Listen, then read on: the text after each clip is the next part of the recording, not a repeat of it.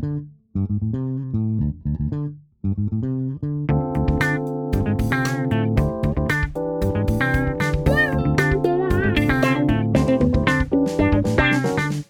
位听众，大家好，欢迎收听艾美讲，我是主持人艾美讲。今天来接受我访问的是第二次上我的节目的日文老师，日文口译 Hiroshi 老师，Hiroshi 你好，嗨，大家好，很高兴又可以上这个节目。李若旭老师在福大翻译所是我的同事，他教日文组，我是教英文组。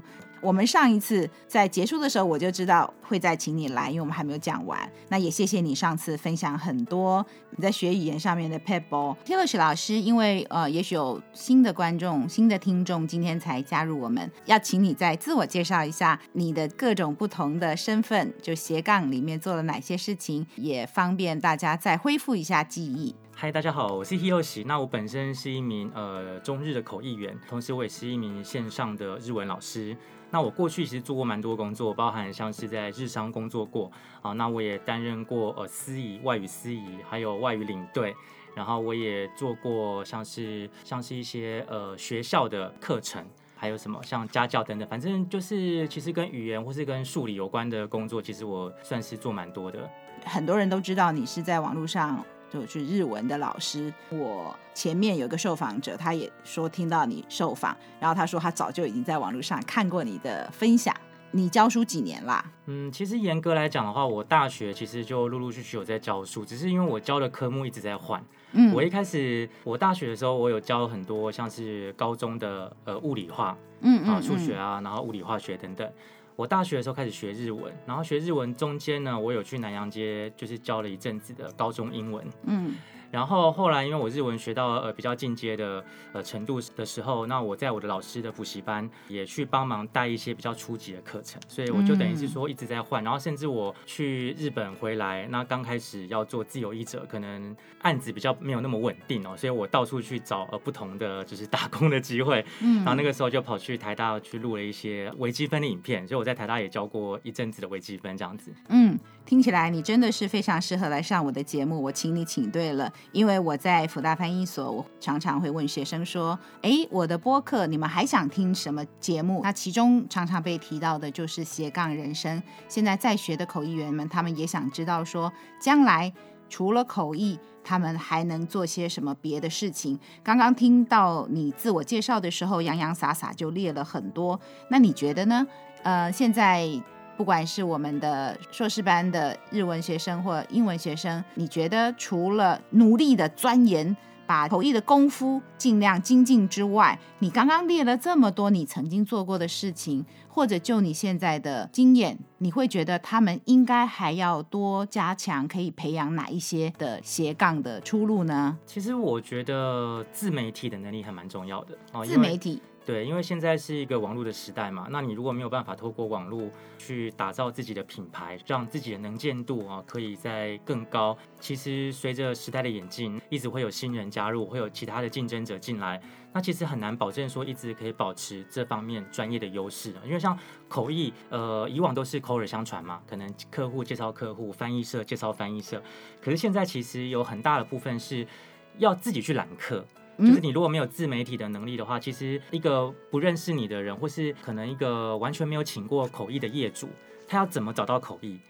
当然就是直接打关键字嘛，口译翻译这样，那就会先找到翻译社。但是如果你本身自己的呃名号呃够响亮，然后自己有自己的粉丝群众的话，其实搞不好客户会直接找到你。像我自己本身有一阵子我的。直客啊，就是没有透过翻译社或透过会议公司接到的案子，其实跟透过翻译社呃或是会议公司接到的案子是差不多，大概是五十趴五十趴的这样的比例。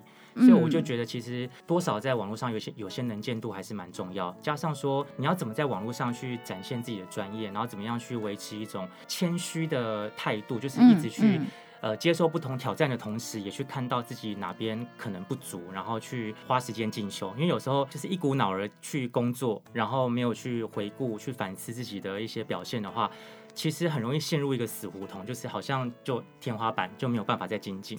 哇，这个一开始这个 Hiroshi 老师就洋洋洒洒，晃就 overwhelmingly 给我们好多的重点。那从这就可以听出来，他是比较年轻新世代。然后艾美奖这边，嗯、恐龙族、恐龙一代哦，就从里面我。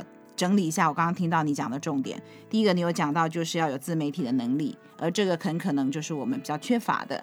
然后还有你有讲到，透过你粉丝页去接到客户的数量 fifty fifty，就直客直接接到案子 versus。翻译社来的哦，那这个真的对我来讲也是一个很大的学习，因为我几乎都是靠着 agents 就翻译社接案子哦。现在这样子不行了哈，已经要随着时代要去改变，所以应该要有更多的出路。你刚刚有提到要有能见度哦，所以这些我相信呃，至少对我就已经觉得获益良多。那我们听众里面也许有一些是年轻，但是还新人还在学校就读，那我的听众里面也有一些是我的。好同事们，大家要从这里面也可以去想想看，也许我们这个老 Coco 恐龙族也要有一些改变哦。你还讲到一个，我觉得也是很重要的，就是要不断保持谦虚，要保持进修的心情，要不然会达到天花板，天花板就没有进步。哦，这一点我自认我我都有在。不断努力。我觉得蒋蒋老师，我之前有一阵子看到蒋老师常常去图书馆借一大堆哦不同领域的书，然后这样子 就是疯狂的钻研各个领域的知识，还有单字什么的。我觉得这其实真的是蛮适合作为呃年轻人的榜样啊。因为我自己也是觉得，我也算是怎么讲，就是跟那些千禧年出生的，或是二零零零之后出生的这些小朋友来比的话，我算是数位能力算比较欠缺的，相较起来，嗯、那他们。呃，可以透过各种哦不同的管道，像抖音啊，像可能呃 Instagram，然后去去分享一些他们的一些知识、他们的能力，然后让很多人去追踪、去 follow 他们。嗯。那其实这个过程中，他们就累积自己的声量。那之后他们要出来做任何的呃工作，其实就会变成是一个护城河的概念。其实十几年前的时候，嗯，有个翻译所的教授，那我们常聊天，他就已经跟我讲说，现在学生这毕业生，他们当时的新人。现在都已经是这个口译圈的中流砥柱主流了。这么久以前，他们老师就有观察到说，现在的年轻人他们在闯口译圈的方式已经跟我们以前不太一样了。那你刚刚讲到，你说你其实。跟更年轻的来比，所谓的数位原生族那些的呃、，Internet natives 来比，你都觉得还落后于他们。那我又是你上一代，像你刚刚讲到 Instagram，好多学生啊朋友都说叫我要上 Instagram，有我开了账户，然后用没两天我就觉得 好难用，不会用，然后就放在那儿了。我还是守着我的脸书，哎，据说脸书是不是渐渐已经被年轻人遗弃了？对不对？对，差不多。为什么呢？我觉得其实现在呃，年轻人他们比较着重的是更直观啊、呃，因为大家可能那个那个 span 就是那个注意力的那个、uh, attention span，对它的那个区间是越来越短的。所以其实像如果是 Instagram 的话，它是一张图嘛，对，那一张图里面包含很多资讯，它可能一看就千言万语，对，就胜过你就是写一千字。真的，对，那我觉得这个能力是蛮重要，或者是那种我们叫 short movie 嘛，那种像像那个动态也好，像是像是那个 TikTok 对、嗯、上面的一些短片，其实它短短的一分钟，它其实包含很多的资讯量。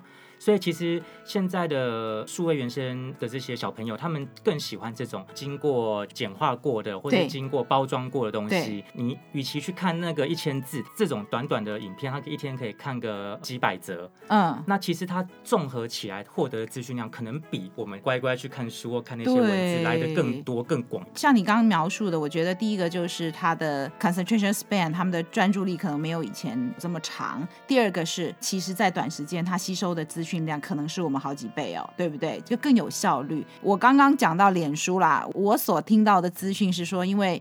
一开始是年轻人在用，后来这个爸爸妈妈也来用了。那因为爸爸妈妈加了账户，他要加你好友，你不能说不。那最后你的行程啊，你的朋友什么就会暴露于爸爸妈妈的管辖权下。所以渐渐的，年轻人好像要另辟疆土，然后跑去 Instagram 或 Twitter 这些地方。我后来想想说，哦，果然我是老一辈，我就觉得 Facebook 很好用啊，可以写好多字。然后 Instagram 为什么不能写字，不能贴链接，都是照片？可能我就不是那么习。惯于照片的形式。但是我刚刚听你讲，嗯，有道理。好，蒋老师呢一直都觉得要保持着学习的心态，所以我要赶快改变我的心情，然后变成适应这种新的媒体。我其实没有排斥啦，就是我也会吸收，也会看，但我自己要去从事的时候，好像还是有那么不习惯。我。现在要讲到一个我在上一集的深深感受到，Hiroshi 老师他非常愿意分享。各位听众，如果你还没有听上一集，请你去听。不是每一个人都愿意把很多的心路历程讲出来。现在我又要再讲另外一个 Hiroshi 老师让我非常感动的地方。有一天在福大翻译所上课，上课前吧，在教室，哎，Hiroshi 老师来跟我聊聊天的，他就跟我讲到说线上课程这样的资讯，他跟我分享有什么样的课程啊，然后他是怎么样运作的。啦哦，很多的细节，我当时觉得哇，这个 Hiroshi 老师怎么这么棒？他是主动跟我分享哦，你还记得那一天吗？你也许只是平常的动作而已。嗯，其实，嗯，平常我蛮喜欢讲这方面的一些。资讯，因为我觉得，呃，我们有时候可能忙着工作，其实对外界资讯并不是这么的敏感。那如果大家都可以保持这种，呃，跟朋友啊，或是跟同行分享一些有用的资讯，然后这种心态，呃，去交朋友的话，我觉得其实大家真的可以从朋友当中学到很多东西，彼此学习，没错，然后会得到很多的呃新资讯。这些资讯有时候你自己要去查，可能不见得查得到，因为不见得网络上有这样的资讯。对，但是同行可能比较敏锐，跟你比较好，他就跟你讲。这些还不错的一些，不管是呃生意也好啊，嗯、不管是一些新的运作模式，或是可以努力的方向也好，嗯，其实都是很有很大的启发。口译圈也有很好这样的一个习惯，就大家会分享。应该是讲说，因为我毕竟是年纪比较大一点，其实不是那么常常跟他们聚会，是我自己比较宅啦。但我偶尔参加，我也是觉得现在年轻人也有很多很乐意互相分享对最近对市场的观察。Hiroshi 老师是因为他主动来跟我聊，平常。可能打打招呼啊，他那天跟我讲到一个蛮重要的趋势，那我当时就觉得，哎，这个年轻人很不错哦。那我们就来聊这个趋势，也跟我们的听众分享一下有关于这种在线上开课。你现在有在线上开课吗？我其实一直都有，一直都有。其实有点取代我原本呃传统的教室教学，嗯，因为我觉得我自己觉得这个趋势有点不可逆，因为现在。嗯现代人啊，就是不管是距离的因素也好，嗯、不管是可能注意力的关系，或是他可能想要比较自由的呃生活的模式，对，他其实不太想要就是定期去上课，对，或者可能每次碰到上课的时候，不是什么情人节啊，啊就什么刮风下雨啊，啊不然就是什么就地点太远啊，其实真的要找借口一大堆都是。我突然间不想出门，对，那 其实线上课程就是提供一个呃怎么讲，就是让同学可以。用自己零碎的时间，或是用自己真正想进修的时间，然后一口气的把一个学问学好，嗯、那它会比传统的教师来的更有弹性。对对，然后同时它的费用可能也比传统的教室低廉一些。嗯，为什么会这样？因为其实大家都听过群众募资嘛，嗯，叫 crowdfunding 嘛，要有 crowd，然后再加上他们的 funding。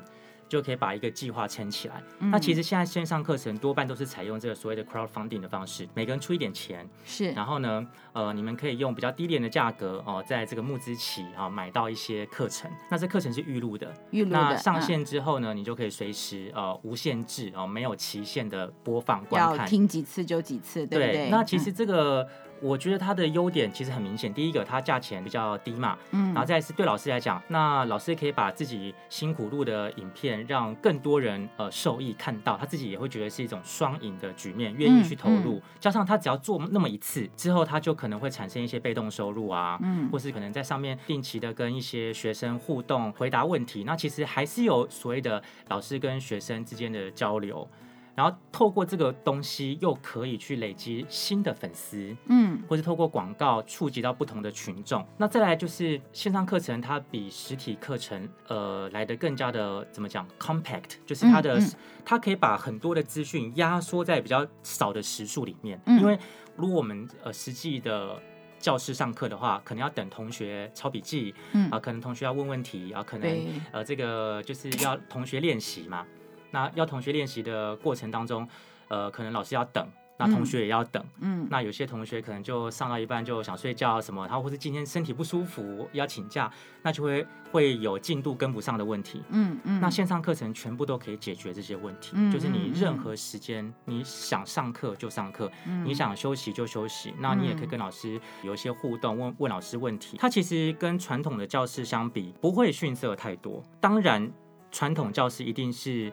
就是互动性会更好嘛，因为你可以跟直接跟老师有些眼神的接触，那老师可以直接问学生问题，可以观察同学的反应，然后知道自己教课的速度等等。但是它就相对起来比较没有这么有效率，而且一旦你只要缺席几堂课之后，通常就不会来了，就跟不上了，对不对？对，那、嗯、那线上课程就是让同学用自己的进度、自己的时间规划，然后去学习一门知识，所以它的优点事实上是蛮多的。嗯、其实你刚刚讲到的，我综合一下，就是说有谈到线上课程，它可以打破距离的限制、上课的时间的限制、次数的限制，就随着学生自己需求，它可以调整。那实体上课你必须要请假，然后几次没来，可能就跟不上了。你又讲到就是呃，这是针对学生的部分，还有就是课程内容是比较 compact，比较嗯扎实，比较密集一点，这些都是它的好处。从老师的角度的话，就是它的触及率比较高，它可以在线上无国界的可以收好多学生。那教室一定有一个容纳量的限制，对，对不对？没错。而且他上完录完一次，他有可能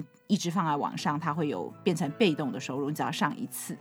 是。哦，你还提到一个，哎，正好也是我今天原本想问你的，就是你说他的上课费用会比较比实体课低，是。哦，是这样子，所以普遍来讲它会比较低就对了哦，因为它时数的确会比在呃教室上课来的短嘛，因为它是经过浓缩的，嗯嗯嗯，那其实现在很多的学生他们要考试，他们要学一个技能。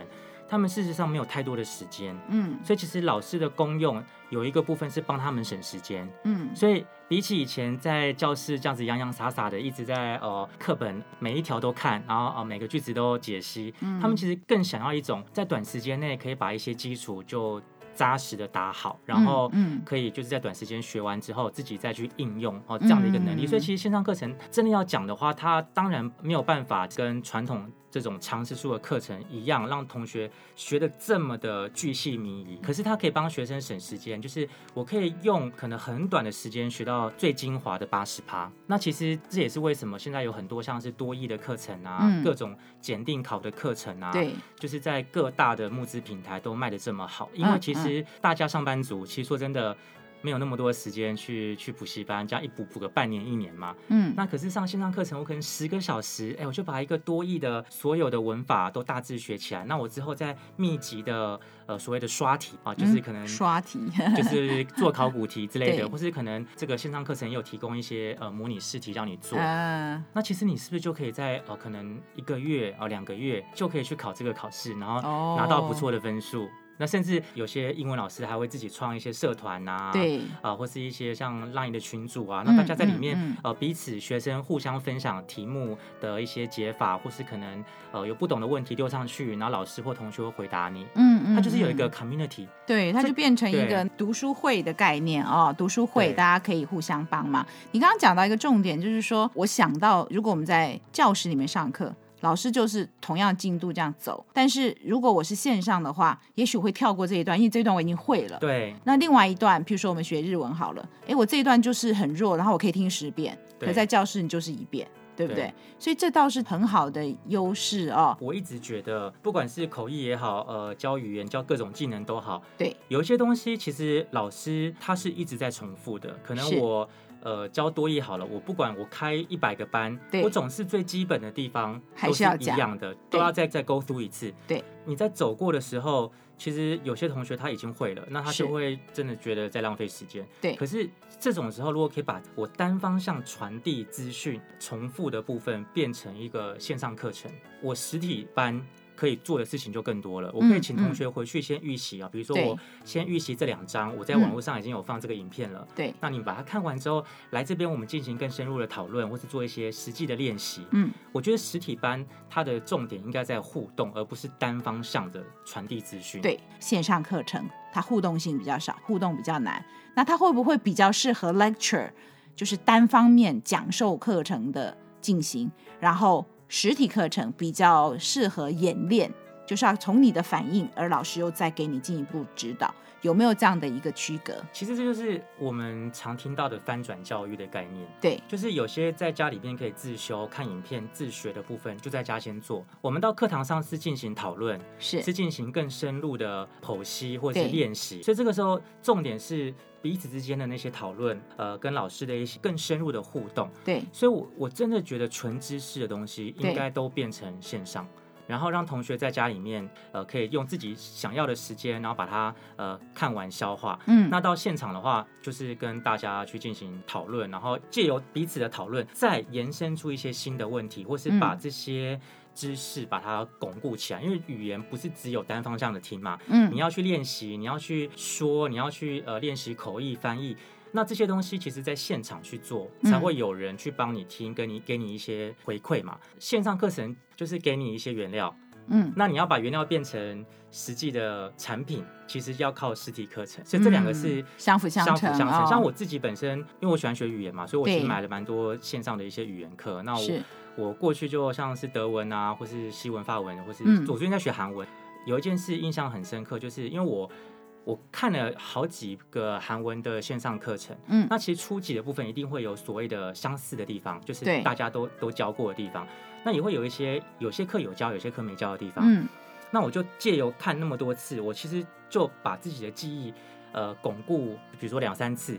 然后再透过实体课程，我去上实体的韩文的班级，嗯，然后去把我学到的这些文法、片语、单字，实际的讲出来、使用出来，嗯，因为我觉得这样的一个我们讲 ecosystem 嘛，就是整个流程，呃，让我。不管是听也好，读也好，说也好，其实都可以互相整合。所以听说读写，看你的内容是什么，有的适合线上，有的适合实体，对不对？对。但是你刚刚有讲到，就是说你把可以自己准备的部分在家做好，然后等你去上实体课的时候，比方说你学韩文好了，你就可以跟老师对话，然后把你学的跟老师去验证，老师也可以纠正你的口音。是。但是这就让我想到一件事，线上课程有两种诶，一种是 lecture 的，就是他放，嗯、你是没有办法，就是他预录，应该讲预录的，他是没有办法互动的。对，那他互动就要线下或者是另外去弥补，就是去补强。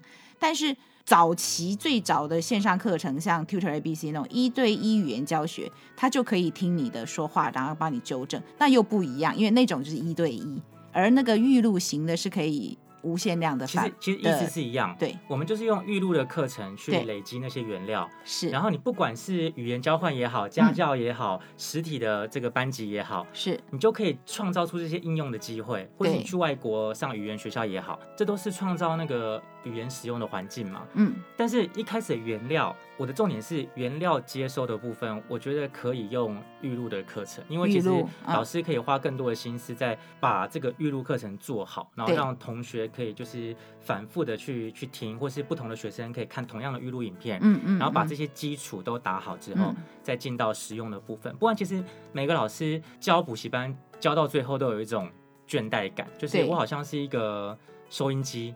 就重复 play，一直一直 play，而且每次 play 其实都是很耗体力的。对，因为你都还是要维持当时的那种怎么讲，就是那种专注度，或是那种我们讲的热情嘛。嗯嗯。因为如果一个教授他教了三十年都教一样的东西，其实同学会感觉到这个教授其实越讲越没力，热情会慢慢淡化。对，所以我觉得其实对老师来讲，这不是一件很健康的事情。所以应该老师要去创造更多的课程，然后。把这些知识尽可能都把它打包成一个可以让同学数位学习的的一个像是 tool tool tool kit 这样子，是这些东西最后再整合起来，让同学可以在不同的场域应用，这样是最理想的。等到要应用的时候，其实也未必是实体课程，它也可以在线上进行啊，一对一绘画，是对不对？是。讲到现在，有可能变成是一种是预录式的 lecture，呃，授课式的讲课，单方向的。那另外一种第二阶段要应用的时候，就是互动比较多的。那其实它未必一定在实体教室，也可能在线上，是对不对？所谓的线上，我们可能还要讲的是哪一种线上啊？就是预录式的啊。互动这一块，如果是线上，你觉得效果会一样吗？就是练习一对一练习，好，一对多，老师在 Zoom 或是这些线上平台、嗯、Webex 的另外一端，然后大家都在家里，然后我们进行绘画练习。那跟实体的老师在现场，你觉得有差别吗？嗯，我觉得对于现在的学生来讲，其实他们都很熟悉，呃，不管是视讯，嗯，或者是就是语音的一些聊天，对，所以其实我认为他们在家里面反而更放松，嗯，那他们到实际的现场，让他们发表一个什么简报或什么的时候，嗯、其实他压力是大的，因为大家在看他，嗯、对，所以其实我有时候觉得在实体去进行一些呃，不管是发表或是讨论的时候。其实同学是很需要抗压性的，嗯，那这个抗压性其实我觉得也蛮必要，嗯，所以你也不可能就是说一辈子都没有在呃很多人前面发表或是演奏或是进行任何的表演，呃，不可能、嗯、不可能没有这样的机会嘛，对。那如果一直都在线上，然后没有实际的跟人产生直接的面对面的 face to face，其实我觉得也、嗯、也不太好，就是就是要找那个平衡。那如果只是你想要练一个语言，我说真的，你要练语言一定要跟母语人士练嘛？是。那哪里最多母语人士？对，就是那个国家嘛。就到那里去玩。对，那你去那边上课，跟你透过那个 Zoom，然后跟老师直接这样互动，我觉得没有什么太大的差别。现在网速都很快，嗯、现在的这个这个收音装置都很好，嗯，电脑跑的都够快，所以其实我觉得现在有越来越多的所谓的那个那个 App，它可以去让你跟真人哦，在线上进行聊天或是视讯，嗯，嗯，这个其实我觉得他他会比你在当地，哦，比如说在台北，你要找一个韩国人，要找一个美国人来交流，我觉得容易太多了。但是也是有人喜欢实际碰面，然后觉得好像可以顺便交个朋友，更亲近，嗯，所以这个就是如果可以的话，当然面对面其实有它的好处，嗯，但是如果不行，线上我觉得练习效果还是有。还是看你的目的吧。哦，就说线上的话，即便你不是沉浸在那个环境，或是跟母语人士交谈，但是一样的，你可以很多次的练习。但即便你到了，比方说我学韩语，我到了韩国，你如果不好好利用那个环境，你也未必会比在班上更更多练习的机会。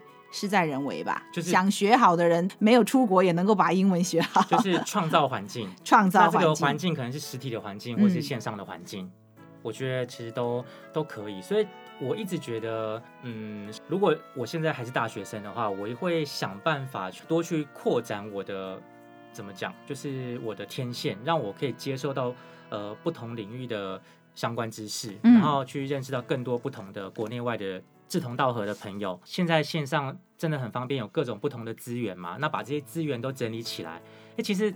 这某种程度就赢在起跑点了，所以就恨不得更早出生或更早接触到这一块，对不对？数位化的部分。现在你要找一个老师，随便找一个呃线上家教平台，哦，那这个老师可能几千位让你选呢。对。那以前我们要找一个老师，我们还要去看哪个补习班有外国人，是啊，或是哪边语言交换哦，大家都贴那个真友，我们早期都贴那个在。布告栏上贴那个就是找语言交换，有然后语言交换对，然后那旁边不是有那个吗？我们会写自己的电话号码嘛，然后一条一条要把它撕下来，方便人家撕才行，不然人家懒得抄呢，对不对？都经过那个年代啊，现在哪需要？现在根本就是直接在平台上，随时都配配对。没错，因为我常常在网络上逛逛逛，偶尔我就逛到那个配音的平台，上面也是数百人，看你要什么语言，然后男的女的，然后上面都有他的 demo 带。你就可以点进去，透过这个平台，你就可以选到你要的声音。一样的，你可以透过类似的平台去选到你要的老师，对，方便很多哦。所以刚刚你讲到了一个重点，创造环境，呃，我觉得非常受用。一样的，相对应到我的听众里面，很多是要学口译的，也有很多学语言的。这四个字，创造环境很重要。其实它也不限是语言，所以说我们学口译。我们要当一个称职的口译员，我们需要有非常广泛的业界知识嘛。嗯。那如果比如说今天我们都知道元宇宙的时代要来临了，我们我们都知道半导体现在严重不足，那之后可能是得半导体得天下。嗯。可是你半导体什么都不懂，那到时候只要出现类似的一些内容，可能就会慌了手脚。对。所以这时候就可以去订阅一些呃，不管是讲投资的，呃，讲这个半导体的，呃，讲科技的，现在播客也有这样子的非常多，对，有的 free 的，有的收费的。其实说真的，零碎的时间真的很好用。有时候做捷运，我就直接耳机戴起来，呃，对，然后就听一个 podcast，或者可能我在跑步的时候，嗯，呃，我就听一个呃，就是可能可能科技的新闻，然后听它可能两两小时，那我可能刚好跑个跑个呃两小时，那我就可以中间，哎，其实我就。一边运动，然后一边又可以接受到这些新的资讯，就其实双管齐下，一石二鸟的感觉。没错，因为我有时候就我没有很喜欢跑跑步机的原因，就是因为我觉得它超无聊，真的很无聊。我喜欢在河边骑脚踏车啊，或走路或跑步，因为我可以看风景。但是重点就是，你还是有时候受到天候的影响，下雨你就不能去河边跑。那或者你出去出差在国外，你住在 hotel 里面最方便就是去健身房。所以后来我也发现说。你只要带着手机，然后我耳机插上去，我就开始听最近的新闻或者是演讲，哇，那就是没完没了了。你根本完全不会觉得跑步很无聊，因为你在听的过程，时间过得很快。或者说还顺便做那个那个 shadowing。哦，对呀，瞬间，那我真的是一心三用，哎，又听又跑，然后又又 shadowing，对对对，对，所以现在的人真的，以前我们都讲一个人就是二十四小时，现在这样算起来，你如果可以一心多用，一石二鸟的话，其实也许你的时间无形就比人家多，而你刚刚讲到零碎时间的应用，对，哦，那这个也是一个重点，这真的是我觉得，其实虽然说我自己也没有到说可以给就是年轻后辈。很多建议的年纪跟资历，你还很年轻，一直觉得时间的管理真的是不问世代，嗯，就是每个人都应该要知道自己最合适的这个时间管理的方式。每个人不一样，有些人喜欢哦、呃，像我就喜欢那种很密集、很密集、很密集，然后之后就松很久，对，然后再很密集、很密集、很密集这样。我喜欢这种短跑型的，对，短跑型的，我喜欢马拉松，紧紧松紧松这种方式。那、我觉得一次把一件事情就是做到，就是做完，然后。之后再好好的放松，我不要那种我先做一点，然后修一点，做一点修一点，那这样我一直都有那个心理的负担。对、嗯，我就想说把它全部一次做完。嗯嗯。然后可能像我假设我去录 podcast，如果是我要做的话，嗯、是我可能一次就录十集。对。然后 慢慢存档。对，然后我，我也希望休两个月。对，其实就是那是我的目标。如果有存档的话，心理压力小很多，因为我们是在录音室录，就要出门的。那有时候呃出门不那么方便，有时候我确实也会有存档，然后那一段时间就可以不用出现在录音室，就在家里慢慢的把一集一集的推上去。是，但有的时候真的就是一个礼拜录一集上去，下礼拜录一集，所以你刚刚讲的也没有错，那是理理想的话，这样是比较好。偶尔我会没有办法一个礼拜出一集的原因，就是因为我没有存档嘛，我就是录一集 on 档一集，一集一集，那中间只要来一个口译或什么的，我就没有办法上。对对，所以还是最好是把它存档存久一点。像这种所谓的小房间哦，密闭的小房间，嗯、其实我很喜欢，因为它会让我很有那个工作的感觉。没错，我也很喜欢这一间。我自 己也是有会有一个麦克风嘛，那我其实都会去找一个空间，然后呢，我就把自己关在那个房间里面，我就关好，就是好几天，就是是中间我回去去吃饭睡觉，然后隔天再来，然后可能一个礼拜我就可能都在这里录了四五十个小时的一些课程，嗯嗯，然后我再慢慢的出。这样子，其实这样子我会觉得，因为我都一直沉浸在那个环境中，所以我我的状态是很在那个事情上，对不对？对。其实我也喜欢这种。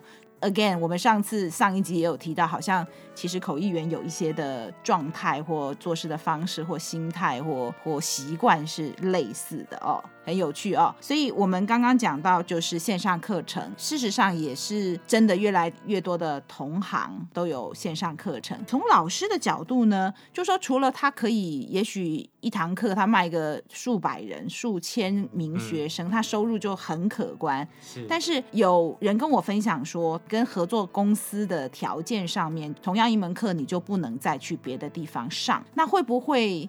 就变成说，譬如说我们开口口译课好了，你在北中南你都可以开。那如果拿到线上以后，会不会就变成说那个签约说你就不能同样题目去别的地方上的话，反而你就只能一次卖断呢？合约其实真的是要呃谈仔细一点，谈仔细。所谓的同样的课程不能去别的地方教，指的指的是哪方面的同样？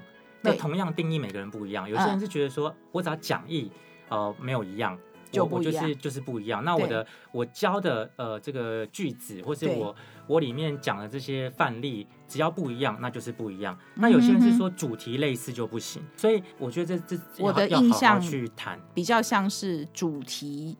一样，譬如说简报英语啊，呃，观光英语什么的，我觉得是，是这样吗？我觉得大部分我自己合作的经验是不会限限制到这么的死，因为其实说真的，okay, 那就好。因为其实语言，呃，应该这样讲嘛，就是以著作权的规范来讲，因为我自己本身在做这一行，所以我其实非常注重著作权的这一块。著作权来看的话，其实任何的基本观念啊，包含像文法，因为文法不可能有所谓的创意，是文法就是死的。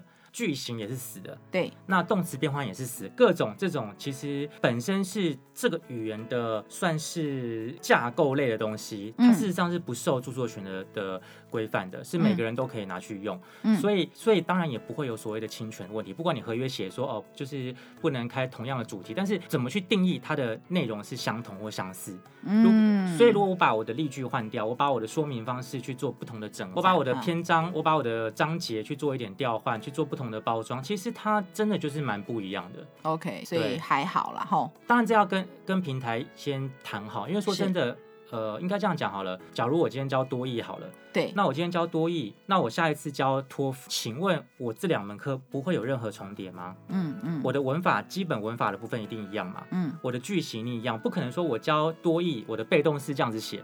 我教托福，我的被动式就变成另外一种方式。但题目不一样啊，托福跟多益一听就是两回事啊。但是有些是用内容去看的啊。嗯，那你说内容完全没有重叠吗？一定是有重叠，文法就是文法。嗯，所以我我有时候觉得，其实语言其实它就是文法、单字、句型加上应用场景。嗯，那其实这几个东西最能够换的就是应用场景跟像例句那种。对，是可以很容易去做抽换的。那前面那些部分，我觉得其实是不容易。你就像专有名词，对，它也是不受著作权的规范的。嗯，就是你可以说半导体，我也可以讲半导体。嗯，你不能说你你造了一个半导体的句子，然后我就不能用半导体这三个字，这不可能。所以其实它还是有一个那个界限在。那界限有一些是比较模糊，但是它的界限是存在。嗯哼，所以就是要注意说，嗯，有这种高度创意的哈，高度创作型的那些内容，不要去踏到别人的线。然后，如果跟平台签约的话，要注意就是说，到底他绑你的是你不可以在别的地方开课，还是不可以在别的地方开一样的课？还是不可以开高度近似的课，还是不可以开同一个主题，嗯、其实都不一样。嗯，那这个可能每个平台的它的规范都不一样。而且其实说真的，平台也是希望可以跟老师建立很好的合作关系嘛，所以他也不会希望说，呃，因为这门课，呃，然后让老师就是没有没有其他的工作机会。嗯，对啊，所以其实都是会尽可能跟老师保持一种呃弹性，然后可以用沟通的方式解决的。嗯。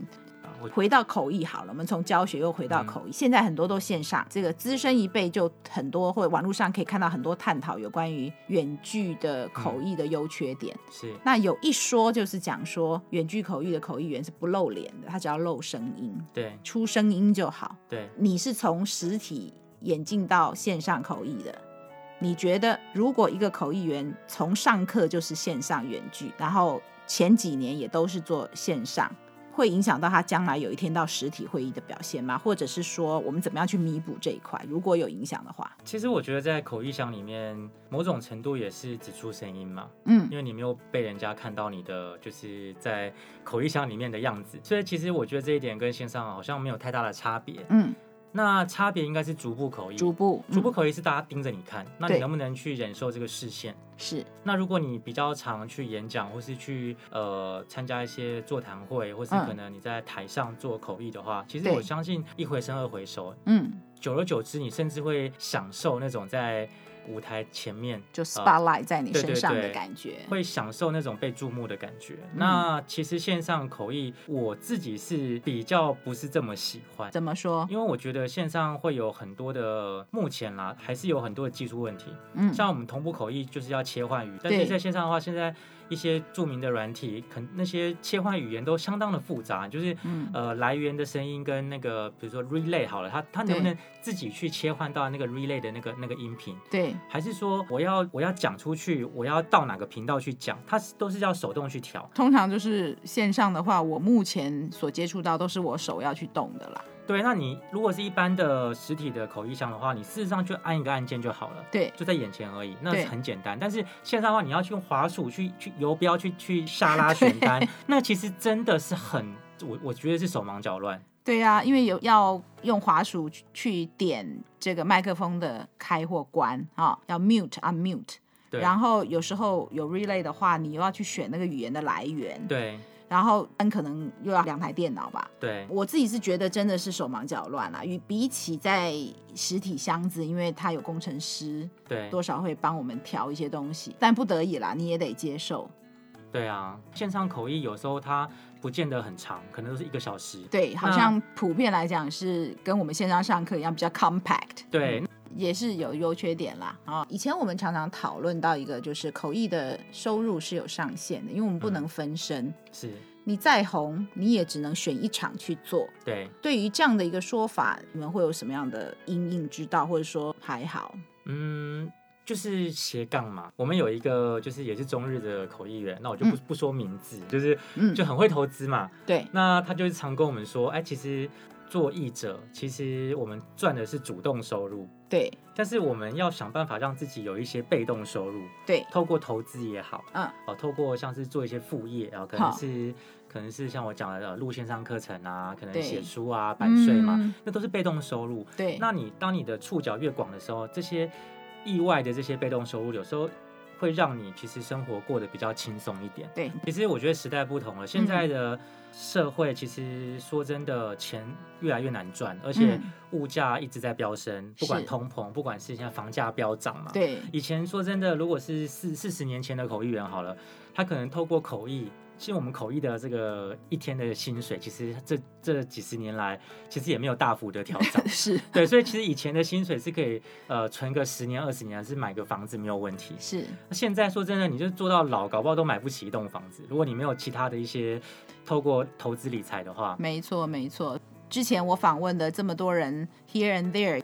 都有谈到这些的面向，好，那 Hiroshi 老师今天又提到了有关于被动收入啊等等这些的主题，呃，希望现在在往口译这条路上走的学生们也可以听进去哦，就是我们常讲的斜杠人生嘛，在更广的就还要顾虑到主动收入、被动收入的平衡，而且斜杠其实那个 slash 事实上是无限延伸的，就是真的是看。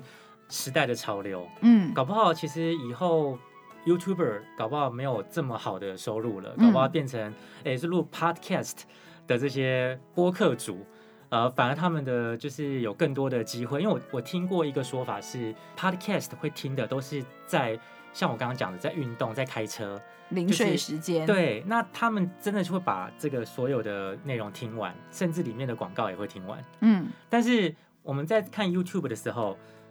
我们是很讨厌广告的，我们是看到就关掉，就是就是看那个影片嘛。对，我们是全心投入的。对，那时候出现出现那个广告不想看，或是可能就看到一半不好笑，或是呃就是觉得没内容就关掉。而且有的关不掉，关不掉，我就会想说怎么。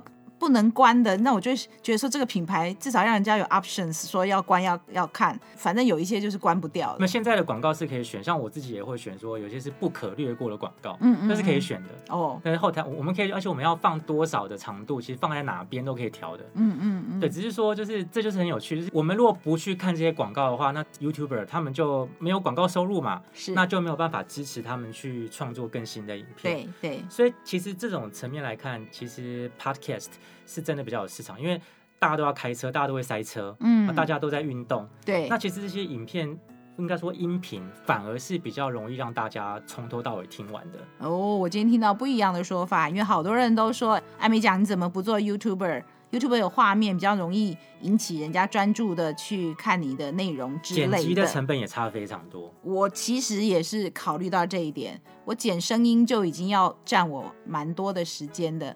影片它的技术上面会花更多时间，所以这件事情我必须先克服到我很会剪片了，要不然 YouTuber 以目前的时间我不可能考虑。但我今天听到一个 Hiroshi 觉得 Podcast 搞不好。比 YouTuber 它的触及率有可能更高，因为我们的市场不是那些主动观看的这些观众，嗯，我们是像我这种一心多用的人，对，像可能摆在那边听，然后又做别的事，意外多哦，像是包含是通勤族也好，嗯、不管是这些运动族也好，嗯，不管是这些妈妈在炒菜。啊，然后边边炒菜边切菜，然后边听啊，这都是我们的群众。所以真的，他这个群体搞不好比这些看那个 YouTube 的人还多，而且他们一听就听你一个小时，对不对？那这个其实中间如果有三个广告、五个广告，其实我那个收益这样算一算，其实搞不好真的会比这个 YouTube 来的多。嗯，但他也可以把 YouTube 放在那里，但他头不转过去，他只听声音啊。那时候就有广告啊，他就 他就因为那你那那他就没有必要去录这个视频嘛，因为录视频你又不看那个画面，那你那你何必？而且通常 YouTube 都短短的，都十个十分钟、二十分钟，嗯，可是 Podcast 动辄就一两个小时，有谈很久的，没错。对啊，而且我们说真的，像我们今天聊这么多一些比较深入的话题，或是可能讨论比较久，其实你要把它变成这个。YouTube 来讲的话，就太冗长。其实说真的，嗯、大家看不到最后。嗯。可是不知道为什么，如果变成 Podcast 就听得到。像我自己自己也是这样子。你今天真的都讲跟人家不一样的话，因为像我有时候十分钟，有时候三十分钟，有时候一小时，看我访问内容，嗯、也是有人会跟我讲说，你这么长，没有人会听到后面的十几分钟就好了。我说，因为访问很深入、很精彩，十几分钟不够。但你今天刚好相反，你觉得可以很长很深入的访问，可以慢慢听，然后他可能还更方便听，所以触及率会更高。是，这也是我真的去呃听到。很多的一些创作组，他们给我的一些回馈，或者我们就去喝下午茶会聊到，嗯、其实为什么有些人选择用声音？像像大家都知道，有些很著名品牌，像古癌嘛，对，在谈投资嘛，是。投资这么硬的东西，你怎么可能就是录那个那个 YouTube 影片，然后录录两个小时，你看到一半就睡着了？对、欸，可是用听的。可以听很久，因为你就是在开车嘛，是。你就在那个车阵里面，你就是要两个小时嘛。啊，我反而非常感谢这种呃长时间的，因为我这样可以，深入，我去跑慢跑，对，我不跑。个两个小时，呃，甚至要至少要四五十分钟吧。嗯嗯。那我要要干嘛？很无聊啊，对，对不对？那如果说不是在外面跑，在跑跑步机的话，没有这些养分给我的话，我其实撑不到那么久。嗯，对。所以其实我觉得重点是每个人接收资讯的方式不一样。嗯。但是不管怎么样，其实专注度都还是很重要。那如果是呃，你本身在一个很怎么讲？被动的情况下去接受这个知识，然后又可以进去的话，嗯，我觉得真的是算是一鱼多吃啦。嗯，谢谢今天 Hiroshi 老师啊，我一直叫你老师，其实叫 Hiroshi 比较亲近啊。谢谢 Hiroshi 在接受我的访问。今天我们也其实讲的非常的多，希望听众朋友也喜欢今天我们 Hiroshi 老师来跟我们讲的东西，更希望今天像 Hiroshi 老师最前面讲到的。口译常常会互相分享我们的想法，或者是对于一些事情的观察。希望有更多的口译同事愿意上我的节目。